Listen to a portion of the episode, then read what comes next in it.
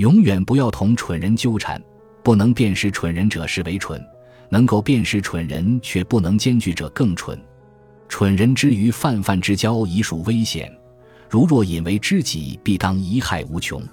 自身的谨慎与别人的提防，也许可能会让蠢人收敛于一时，但是蠢人最终还是要做蠢事，讲蠢话。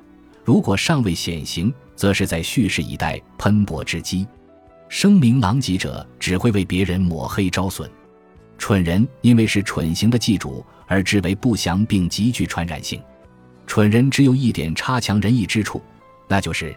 他们自己尽管不能从智者那儿获益，却能以其举止或教训令智者大长见识。